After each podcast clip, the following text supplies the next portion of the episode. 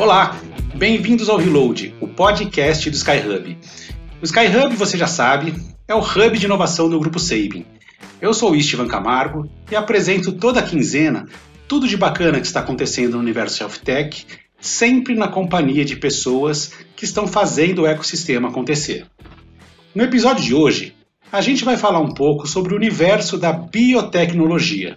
De longe, essa é a vertical que mais recebe investimento de risco no mundo da saúde, representando sozinha a soma de tudo que é investido em health tech, medtech e terapias digitais, que para quem não viu, é uma categoria nova que nós já vimos aqui no Reload no último programa do ano passado.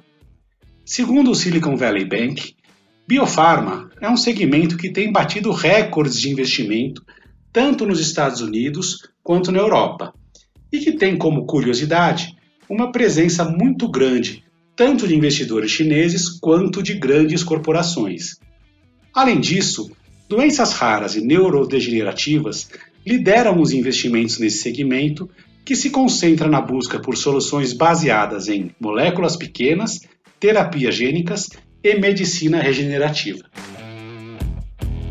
Bom, para falar sobre esse tema tão instigante e complexo, eu convidei um dos maiores especialistas no assunto, que é o Cristiano Gonçalves, head de inovação do Instituto Butantan.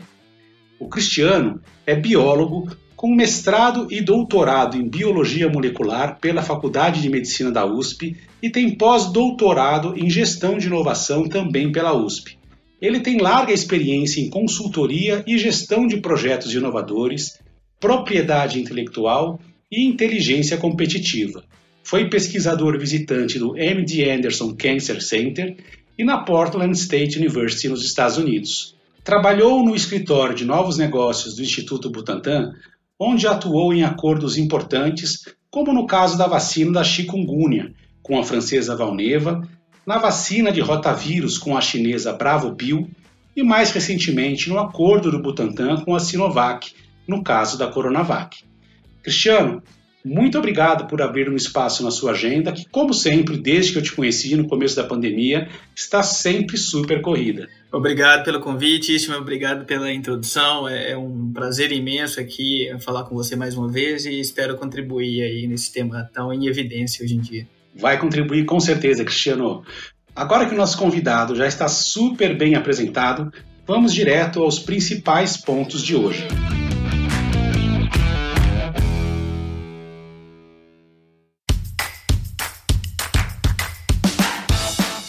Cristiano, para começar, eu queria pedir para você explicar para quem ainda não sabe como é o ciclo de vida de um produto biotecnológico e mais.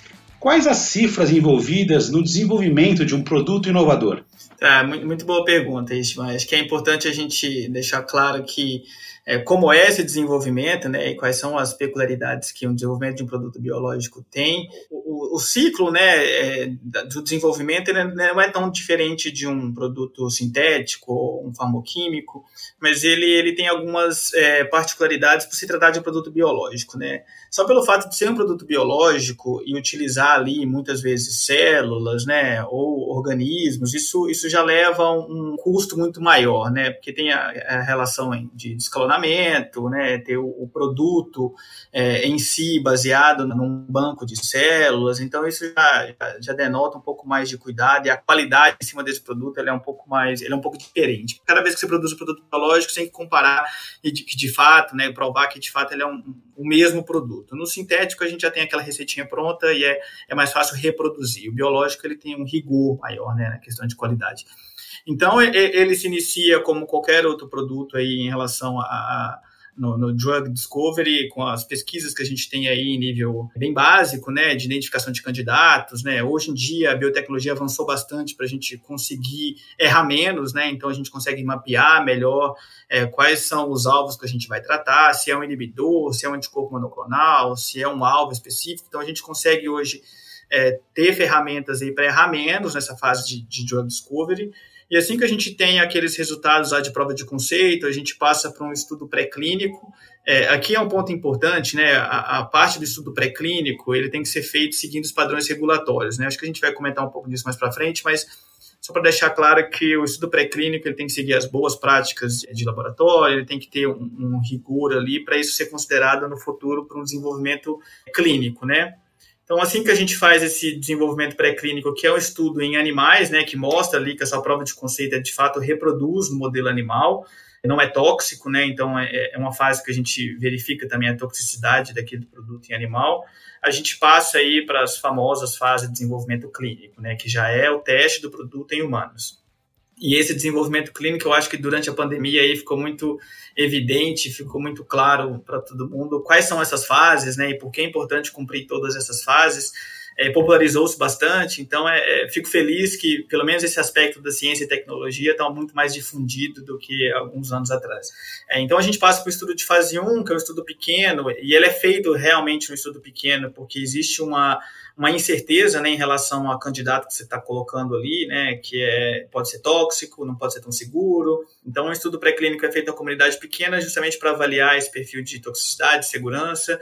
A gente amplia um pouco mais a quantidade de voluntários ali para uma fase 2, para a gente testar um pouco mais é, é, o papel né, do produto que você está tratando, se realmente ele tem efetividade, se realmente ele, ele faz o que ele promete, né, se é um inibidor, se ele realmente está inibindo, se ele está causando é, o que você espera no organismo e uma fase 3 que você amplia muito mais isso, é, a quantidade de voluntários. Durante essas fases clínicas é onde que precisa a maior quantidade de recursos. E não é só pela fase clínica, né? Isso a gente separa isso em dois pacotes para produto biológico. Um pacote que a gente chama de CMC, que é a parte de produção mesmo, né? A questão de qualidade, a questão do, do produto em si, e uma parte em relação ao desenvolvimento clínico, né?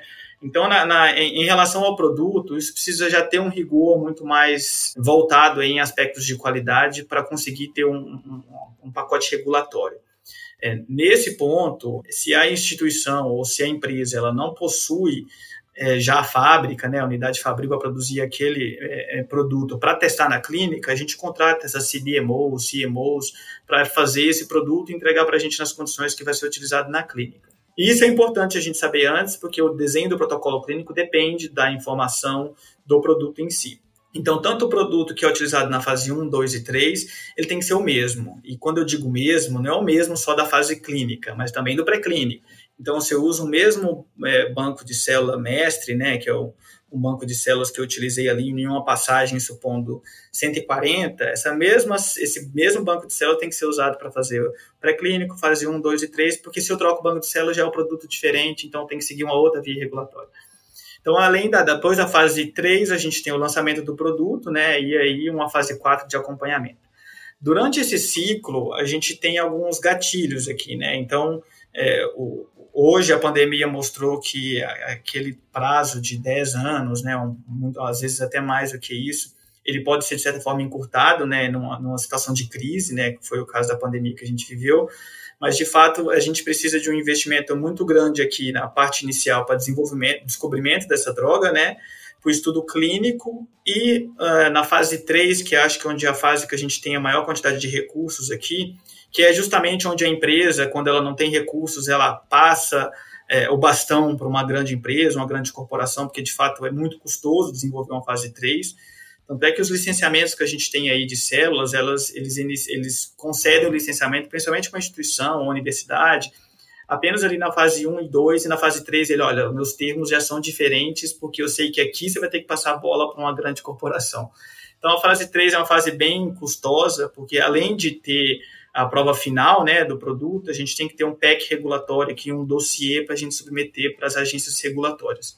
Então, é, é, existem alguns estudos, o FDA fez um estudo recente muito, muito bonito, aí, é, quase com 40 drogas biológicas né, candidatas que foram lançados e avaliou os custos e aquele, aquela cifra de um bilhão de dólares que a gente já tinha aquilo na cabeça, ela se mantém, né? Mas ela, de fato, ela é subdividida em algumas áreas. Assim como você no início do programa comentou que tem algumas áreas que, que hoje têm um apelo maior, né? Doenças raras, né? É, oncológicos. Isso também eles conseguiram verificar que para doenças neurológicas, a gente mantém aí essa cifra até 1 bi, mas para produtos oncológicos, que aí a gente está falando mais de anticorpos monoclonais, né, produtos de terapia celular, a gente pode alcançar até 2, 3 bilhões durante todo o desenvolvimento, investimentos em P&D. O lado bom disso é que as empresas têm atentado um pouco mais que é, o investimento em P&D ele é necessário e ele tem que ser uma cifra muito grande e as empresas aí elas vêm investindo mais em P&D. Então, é, os investimentos aí em relação ao, ao, faturamento têm passado de 10%, 20%. As empresas mais, as, as nascentes, né, startups já fazem até mais de 100%, né, 130%, porque tem investimento que não parte do faturamento. Então, é, é essa conscientização que preciso gastar P&D, investir em P&D para conseguir ter um produto, ficou um pouco mais implementado aí, né, na cabeça é, dos empresários e da, das, das, instituições aí que, que estão desenvolvendo produto biotecnológico. Mas, de fato, é muito, é muito custoso, mas tem um, um retorno aí a, a, bem seguro caso o produto venha se mostrar promissor na clínica. Cristiano, de que forma que tecnologias como inteligência artificial podem ajudar no desenvolvimento de novos produtos biotecnológicos? É, essa pergunta é interessante que durante as fases de desenvolvimento, né, é, que a gente de certa forma está num cenário um pouco escuro ali, de eu tenho um, um, candidato e eu ainda não, não sei se ele vai ser útil, vai se mostrar promissor para um modelo de câncer, né, para um modelo de doenças infecciosas, para um modelo de uma doença cardiovascular, Hoje, com essas ferramentas de, de análise de dados, data analytics, de machine learning, a gente consegue prever um pouco mais o, o através da estrutura da molécula, né, e, a, e, as vias que ela inibe ali, a gente consegue colocar isso em modelos de predição que eu consigo é, ter um foco maior, né, um foco mais certeiro de onde é, possivelmente aquela molécula vai agir.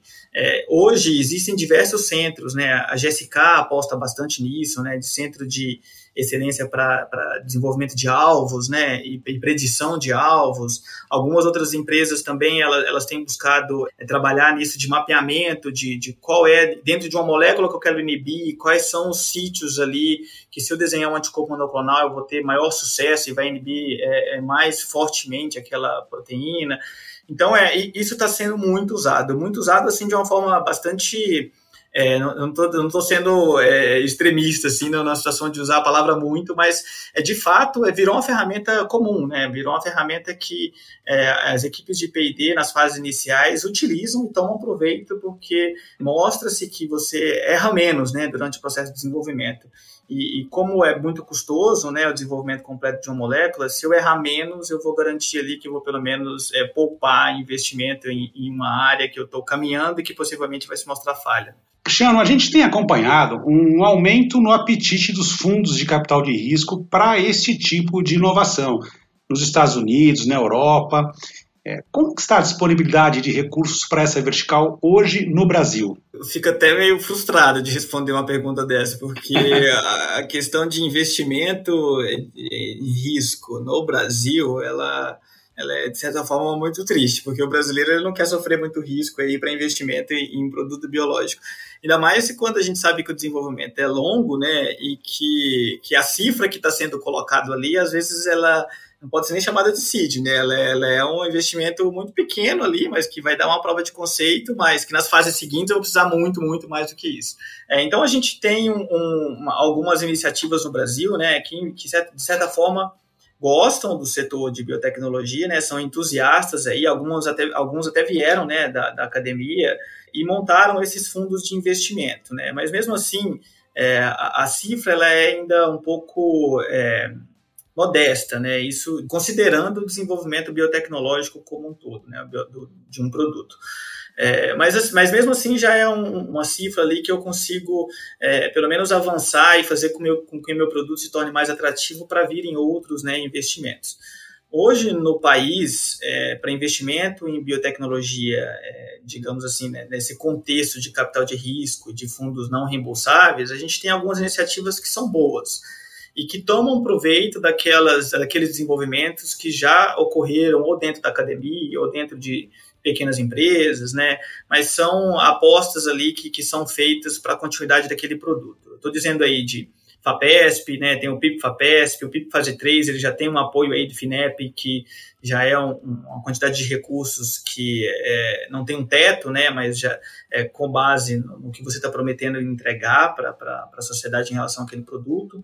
É isso no estado de São Paulo. A gente tem algumas outras iniciativas aí de investidores, né, de grandes empresários que montaram fundos, né, um exemplo a Serra Pilheira, um caso que a gente viu bastante aí na pandemia e que, que conseguiu investir muito e pesado mesmo em todas as soluções, né? Eu tô, tô colocando numa, numa cesta aqui produtos biológicos, mas também soluções para a pandemia. Foi a iniciativa do Todos pela Saúde, né, do Banco Itaú, que conseguiu de fato investir bastante é, no desenvolvimento de, de, de, produtos e de soluções para a pandemia. O Butantan recebeu o recurso também de Todos pela Saúde para a nossa fábrica e também para o estudo clínico. É, na FAPESP também, né? A FAPESP, o maior investimento que ela fez na história aí foi para o desenvolvimento da Coronavac, foi 30 milhões para o estudo clínico da Coronavac, que de certa forma alavancou bastante, mas para vocês terem uma ideia, uma fase 3 é, de um estudo clínico, é, pelo do exemplo aqui que a gente tem da Coronavac, ela, ele, é, ele é muito robusto, né? Apesar de ser é, uma cifra muito grande que a FAPESP colocou ali, a gente ainda teve um custo muito grande por, por conta do, da, da, quantidade de voluntários que é necessária para o estudo de vacinas, que normalmente usa-se voluntários, é, uma quantidade de voluntários maior do que para outros produtos. Então a gente tem essas iniciativas, mas um ponto importante aqui, Estevam, é que é, a, a, gente tem que sair um pouco do contexto do, do nosso território, né? Hoje a gente tem iniciativas que investem é, para desenvolvimento de produto bio, de, de biológico que ele está fora do país, mas que o Brasil, as entidades no Brasil são elegíveis para participar. Estou dizendo aqui da Fundação Bill Melinda Gates, ela ela direto lança editais aí para novas soluções, kits diagnósticos, né, é, produtos para doenças negligenciáveis. Então, ela lança esses editais, é, de certa forma, universais, né, para qualquer empresa poder participar, independente da localidade.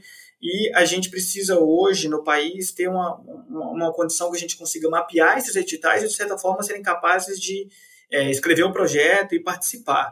É, além da Fundação Bill Melinda Gates, a gente tem o Wellcome Trust, que também apoia projetos aqui no Brasil de produtos biológicos, né? A gente tem o CEP, que é uma organização aí que, que trata dessa preparo para pandemias e, e futuras, futuros surtos que possam ocorrer.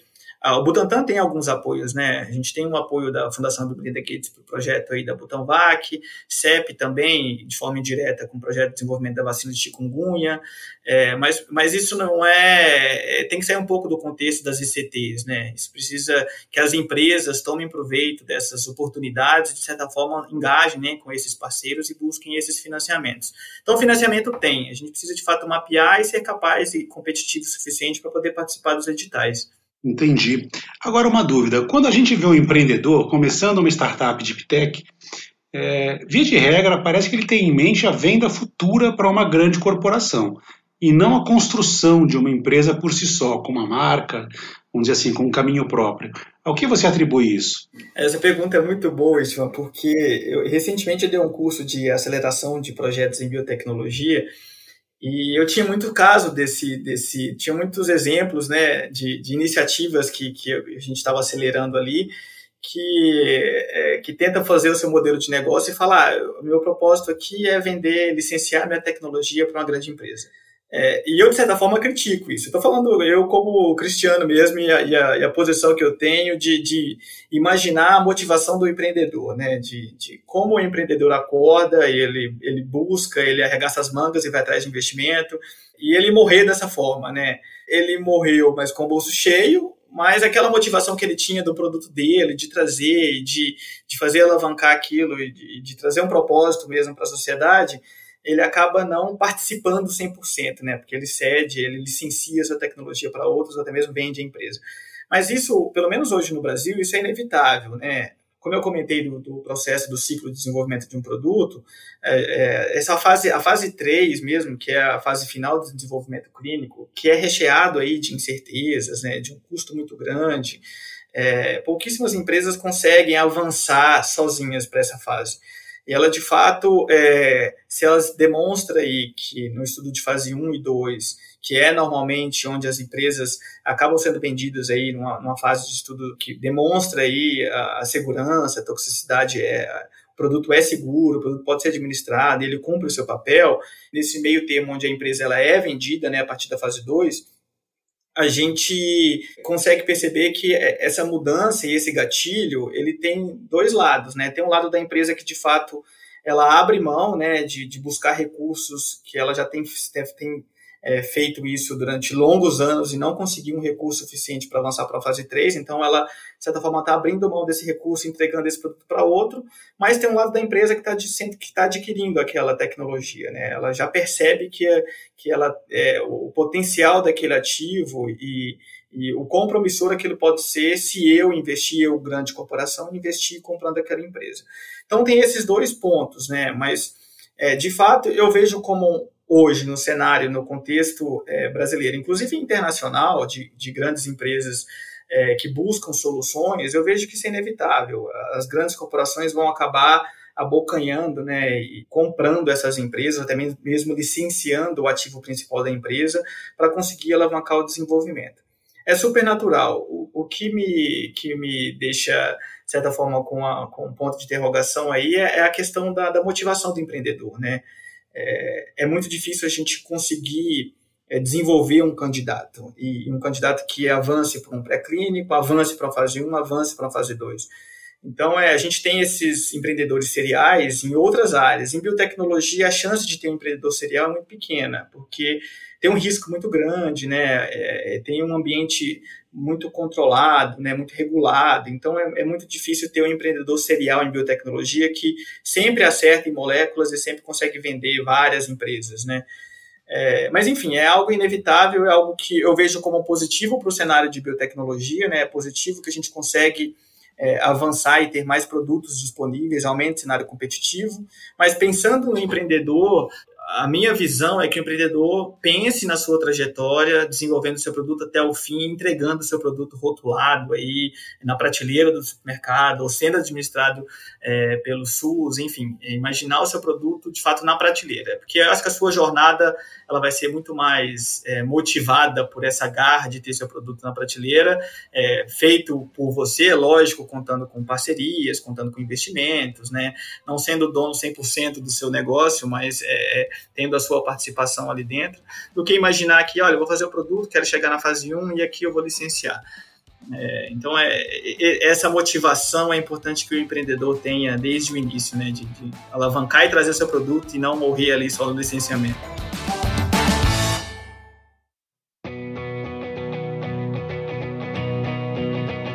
Agora, além dessas questões comerciais e de investimento, é, parece que o empreendedor que entra nesse mercado também tem que aprender a lidar com requisitos regulatórios de qualidade bastante exigentes. É, pelo menos é o que a gente está acostumado a escutar. É, é, isso mesmo ou você acha que existe um certo exagero nisso? Não, não, não existe o exagero. A gente costuma criticar, criticar muito o ambiente regulatório, né? E criticar muito é, Anvisa, FDA, EMA, mas é, de certa forma a regra já está ali, né? Se eu estou querendo, se eu vou jogar aquele jogo, a regra já está clara, já está na mesa, eu, eu, tenho que cumprir. Então é, não é uma, uma exigência pesada que é imposta para atrapalhar a vida do empreendedor, para atrapalhar a vida do desenvolvedor. Aquela regra já está lá. E, e se você apostou, e se você é, é, colocou as suas fichas para desenvolver um produto biológico, você já tem que saber dessas regras, né? O jogo é o que vai ditar o seu jogo, então você já tem que estar ciente desse cenário. Mas de fato existem algumas é, dificuldades. No meu entendimento, é, eu costumo falar que o Vale da Morte, o famoso Vale da Morte, ele está muito recheado por essa questão do ambiente regulatório. É, um exemplo, por que, que é, é a gente tem percebido aí que a, as empresas elas, elas têm um certo distanciamento das iniciativas que vêm das ICTs e das universidades.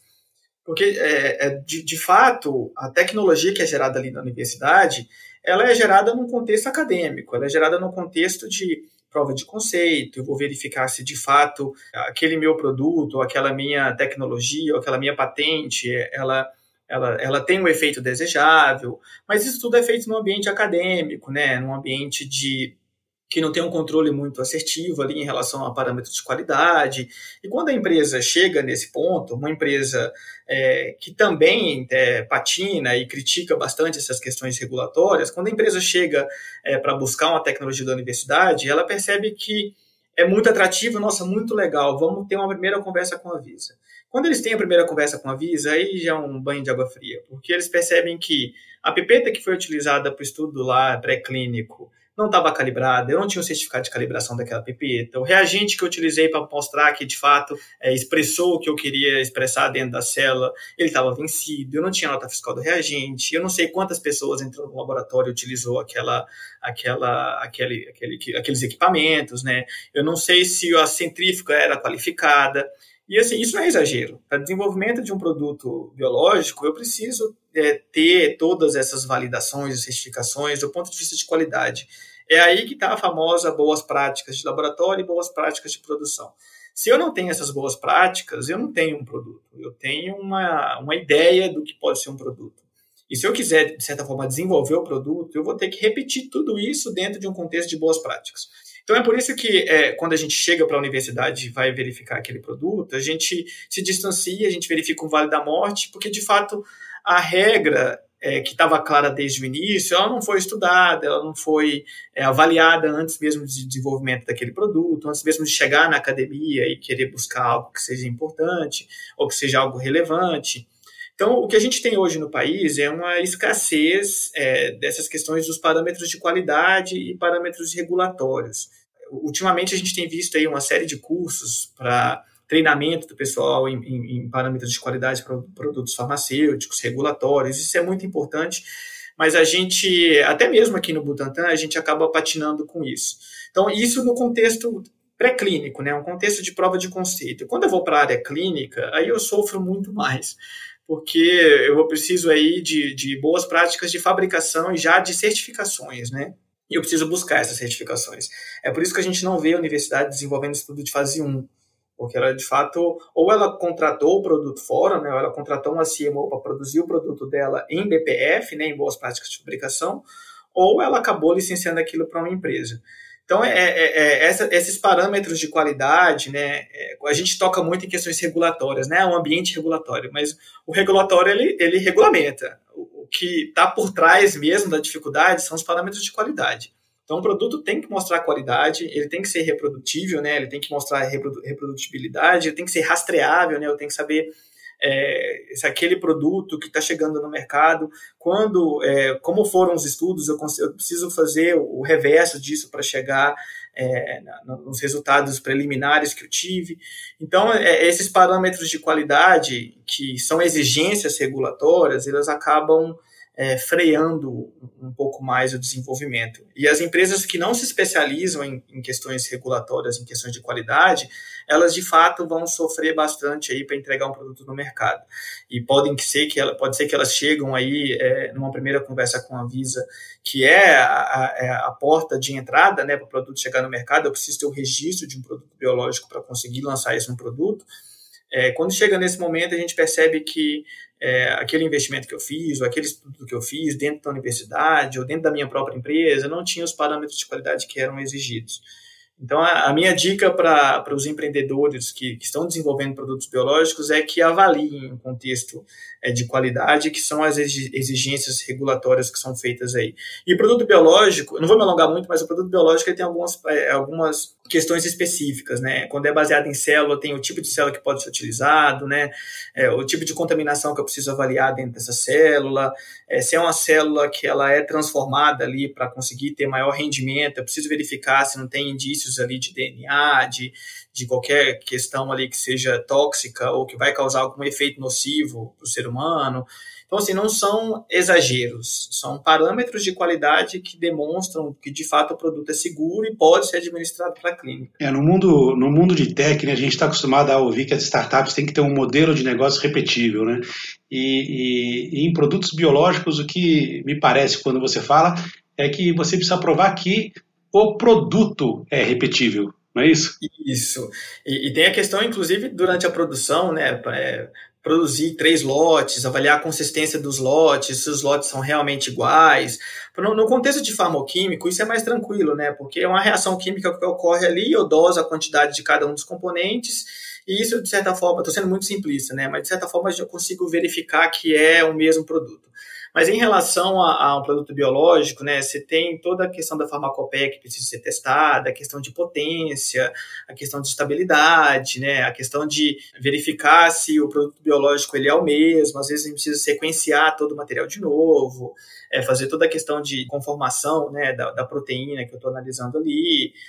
É, é um caminho bem criterioso, né, que eu preciso, é, com o produto biológico, é, por exemplo, vou dar um exemplo bem clássico aqui, que é um anticorpo monoclonal, que é proveniente de uma célula. Né? Como essa célula ela tem a sua questão de estabilidade, né? é uma célula que veio de uma construção que eu fiz, que eles chamam de hibridoma, é, como essa célula está lá dentro de um bioreator, onde tem outras milhões de células, e essas células elas reproduzem né, e secretam esses anticorpos monoclonais, eu coleto aquele primeiro anticorpo monoclonal e caracterizo. Quando eu uso o mesmo banco de célula, mesmo descongelei um banco que era idêntico, né, ao que eu usei nesse primeiro lote. Eu coloco de novo, essa célula pode se reproduzir de forma diferente, ela pode secretar um anticorpo monoclonal ali que, que, que pode ser diferente. Então, eu preciso certificar que de fato é o mesmo produto, porque o ambiente biológico ele é muito é, incerto, né? Ele tem, apesar de ter vários mecanismos aí de correção de erro, tanto para DNA como para proteína, é, ainda é um contexto, né, um cenário que eu, eu, tenho essa dificuldade de ter uma consistência, né, comparando aí com produto de, de farmacoquímico. Agora uma pergunta telecurso segundo grau. O que, que é um anticorpo monoclonal? Você falou essa expressão duas vezes. Boa pergunta, boa pergunta. Eu vou dar um exemplo é, aqui no contexto do Butantan, né? A gente tem o soro, né, que, que a gente utiliza aí para o tratamento dos acidentes ofídicos. Ele é um soro que a gente chama de policlonal. O que, que, é isso? É um soro de cavalo, onde eu imunizei o cavalo com o próprio veneno, né, fragmentos do veneno, e aí eu coleto aquele soro, né? E naquele soro eu vejo que tem vários anticorpos, porque são várias células ali dentro que produzem anticorpos diferentes, e cada um numa região diferente do veneno. Então, eu tenho um anticorpo que pega numa região ali mais à esquerda, outro mais à direita, outro mais para baixo. Então, assim, ele é policlonal, né? Ele, ele veio de vários clones de células que secretaram anticorpos. Já o anticorpo monoclonal, ele, ele reduz muito essa, esse, essa questão de pan é, né? Ela, eu, eu, consigo direcionar exatamente onde eu quero. Então, um, um exemplo do anticorpo monoclonal para SARS-CoV-2, que é esses medicamentos que foram aprovados recentemente pela Anvisa para tratamento de COVID. Ele pega exatamente em uma sequência ali dentro do, da, da região da proteína S do vírus, que é, supondo, próximo do aminoácido 35 com 40 com o 47. Então, ele cola ali. Então, como ele, ele, eu seleciono o mesmo clone de células, aquela célula sempre vai secretar aquele anticorpo específico nessas mesmas posições. E isso causa maior especificidade. Eu consigo bloquear aquele sítio que é mais importante, que é mais promissor, com a mesma molécula idêntica. Então, o anticorpo monoclonal é uma molécula idêntica porque ele vem de um clone de uma célula. E clone de uma célula é uma é mesma célula, só que ela é clonada, filhas idênticas, que vão produzir de, dessa forma um anticorpo idêntico. Por isso que a gente chama de anticorpo monoclonal. É uma terapia, é uma das terapias que há uns 10 anos atrás se mostraram as mais promissoras, né? Eram as tendências de biotecnologia há uns 10 anos atrás, e de fato foi a tendência, né? É, hoje a gente ainda tem anticorpos, os medicamentos de alto, alto custo que a gente tem pelo SUS aí, a maioria são anticorpos monoclonais, e ainda continua, né? Vários são lançados frequentemente. É, mas são essas, são anticorpos que pegam exatamente numa posição específica e é, são cópias idênticas do mesmo anticorpo. Ficou claro isso, né? Ficou, ficou claro. Eu nunca fui muito bom de biologia, mas ficou claro, para mim ficou claro.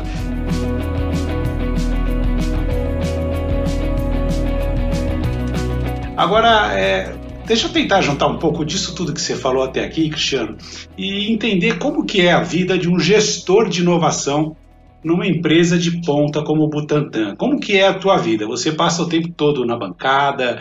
É, como que é, é esse dia a dia? Que eu acho que para mim que trabalho com gestão de inovação é, é, é um pouco nebuloso. É, é, aquela ideia, né? Que quando a gente fala de inovação, a gente imagina é, vários puffs coloridos, né? Ou aquele ambiente de, de descompressão, né? Post-its. É, post-it. E não é muito bem isso, né? Eu queria muito poder utilizar as ferramentas que, que a gente utiliza aí no contexto de inovação mais na parte de TI, né, de outras tecnologias, principalmente o Canvas, né, Design Thinking, mas isso não se aplica muito à questão de, de, de um produto biológico, porque é, além de ser um ambiente altamente regulado, né, aquela expectativa de trazer o produto no mercado, ela, ele vai sofrer alguns, é, alguns empecilhos aí no caminho. Mas a, a, rotina aqui dentro, ela é muito, muito boa, né, porque a gente é, eu estou dizendo mais no contexto do Instituto Butantan, né? A gente, nosso setor, ele é abalado constantemente com as movimentações que a gente tem em relação à saúde pública, né? Então, tudo que acontece e causa um impacto em saúde pública, a gente está de olho a gente busca soluções. Foi o caso da pandemia, né? Quando surgiu os casos de transmissão comunitária, que é um indício, transmissão comunitária é um indício de descontrole, né? Da, da, daquela, daquele agente ali, a gente já começou a buscar alternativas, né? Então, o que a gente faz mais frequentemente é, é buscar soluções né, no mercado que, de produtos em desenvolvimento. A gente tem um setor aqui dentro do Butantan, que é a área de BD, que já busca para produtos já registrados, né, para incorporar isso no, no, pipeline do Butantan e, e, comercializar. Mas no meu caso, como é área de inovação, eu já busco produtos que estão em desenvolvimento. Então, aqui Existem, é lógico que existem diversas é, doenças, infecções que ainda não têm tratamento, ou os tratamentos ainda precisam ser melhorados. A gente acaba buscando isso, parcerias, né, e prospectando essas tecnologias em banco de dados, então a gente usa bastante banco de dados. E aqui eu, uso, eu digo banco de dados de patentes, banco de dados de inteligência competitiva, de acordos que são firmados. Então a gente usa esses bancos de dados para buscar ali a, as oportunidades de parceria, entra em contato com aquele parceiro e formata aqui, junto com a área de BD, BD um modelo de negócio para trazer esse produto para cá. Seja o Butantan desenvolvendo o produto, sendo o sponsor para o desenvolvimento clínico. Então, isso é uma das atribuições. Né? A rotina é muita reunião, porque a gente acaba definindo e, e, discutindo com os parceiros e engajando o time interno do Butantan e motivando até mesmo a direção de seguir ou não naquele caminho através dessas reuniões, né? E, além disso, a gente tem a, a questão do, da propriedade intelectual, né? A gente tem uma atividade muito frequente aqui de proteção das tecnologias que são geradas aqui dentro, e também da, do licenciamento dessas tecnologias para outras, é, outras empresas, as outras ICTs que queiram fazer ou estudos em cooperação ou é, estabelecer algum tipo de, de relação. Mas isso gera vários candidatos, né? Então, supondo que eu busquei aqui uma, uma vacina nova contra uma doença que está emergindo, é, emergindo e a gente está tá buscando soluções. Eu encontro três soluções no mercado, mas qual das três eu vou seguir? É, uma é uma tecnologia que eu, que eu já conheço, outra tecnologia que eu não sei, outra é um RNA mensageiro que eu não tenho nada aqui dentro do Butantan, mas eu queria entrar. Então, é, a, a, gestão de inovação, ela entra mais na avaliação desses, desse, desse portfólio, desse pipeline que eu tenho, né? eu, a gente acaba usando ferramentas aqui para conseguir tomar uma decisão um pouco mais baseada em dados, baseada inclusive em dados epidemiológicos, né? Porque eu preciso entender a epidemiologia da doença ou da condição aqui no país para conseguir interferir. E, então a gente consegue fazer esse crivo, né, utilizando ferramentas aqui de análise avaliação de tecnologias, para conseguir trazer isso para uma decisão estratégica do, do nosso board.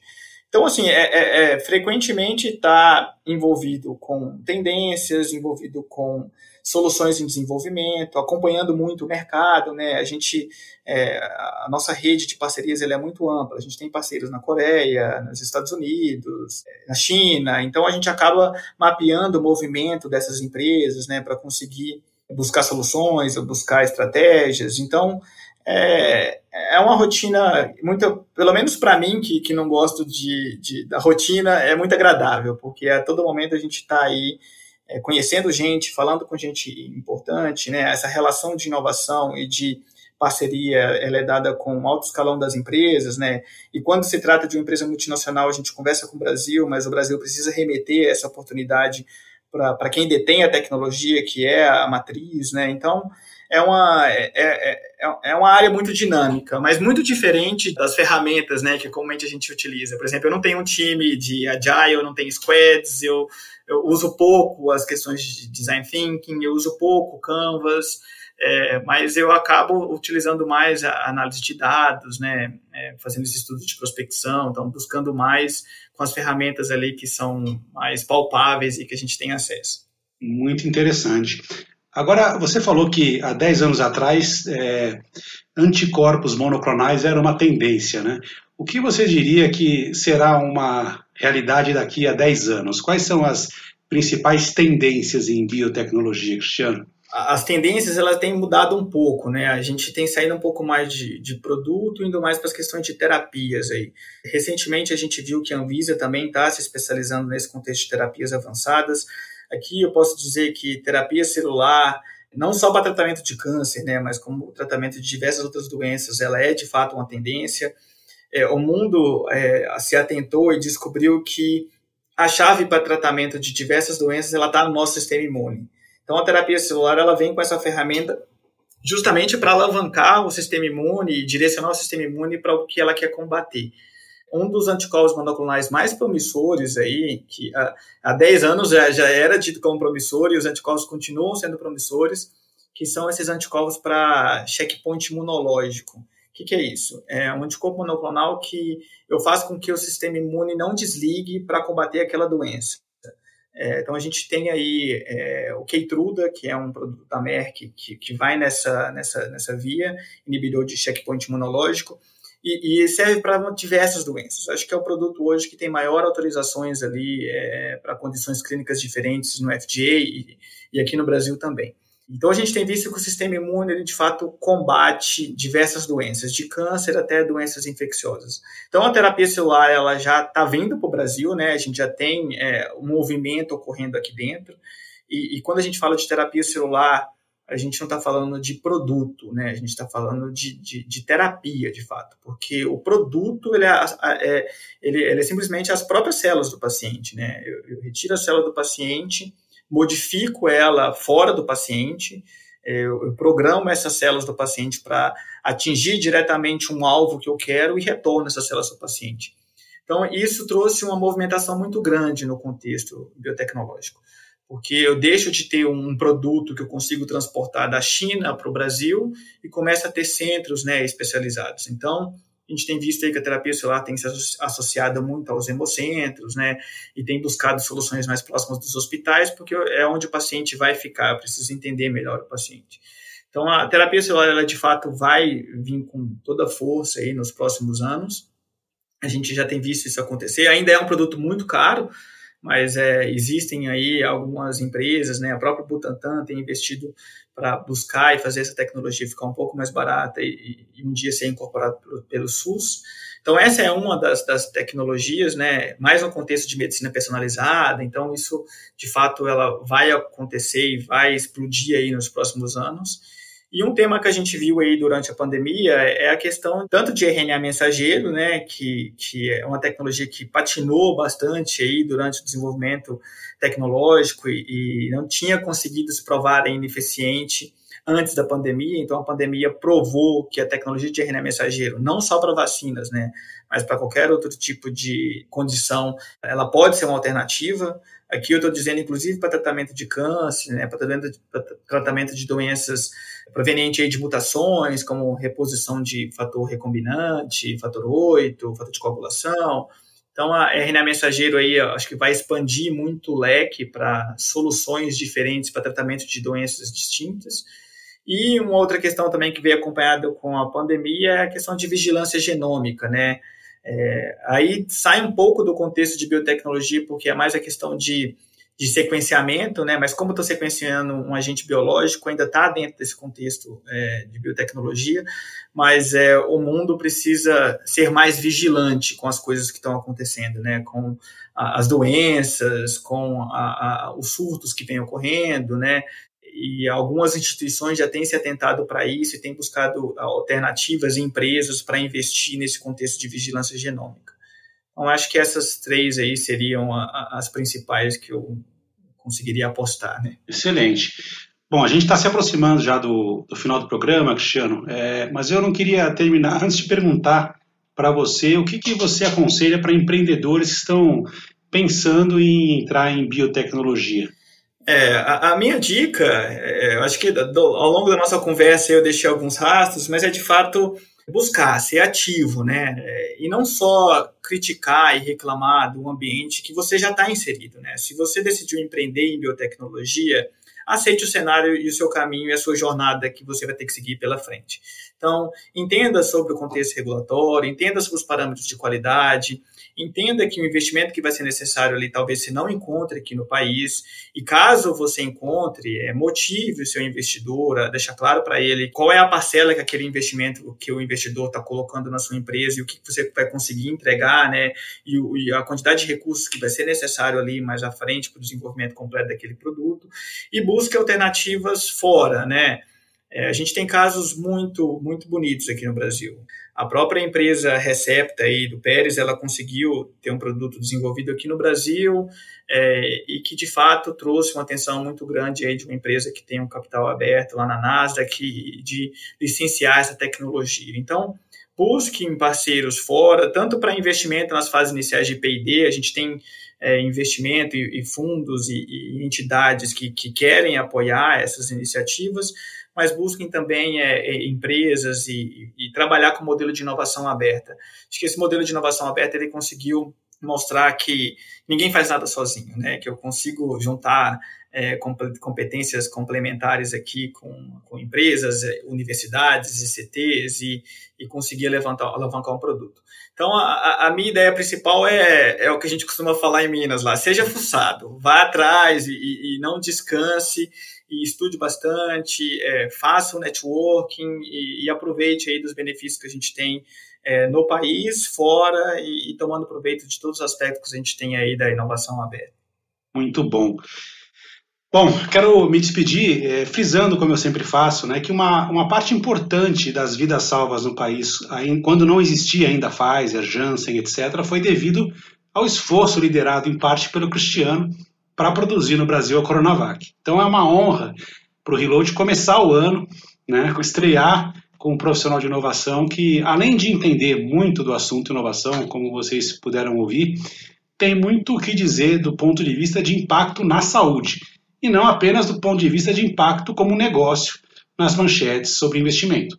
Então, Cristiano, muito obrigado pela presença aqui e reitero, né, que eu espero tomar um café com você ainda esse ano, se Deus quiser, no Sky Hub, aqui na sede do Saving em Brasília. Não, vamos combinar esse café sim, que eu estou ansioso por isso. E, obrigado pela, pelo convite, obrigado. A conversa foi bastante produtiva aqui, bastante legal. E obrigado também pela menção aí desse momento que foi muito emocionante. A gente já conversou com, sobre isso em uma outra oportunidade. Sim. Mas é, fico feliz que a gente possa aí trocar figurinhas e contribuir com esse contexto inteiro aí de, de tecnologia e ensinar desenvolvimento de produtos. Valeu, Cristiano. Grande abraço, cara. Muito obrigado.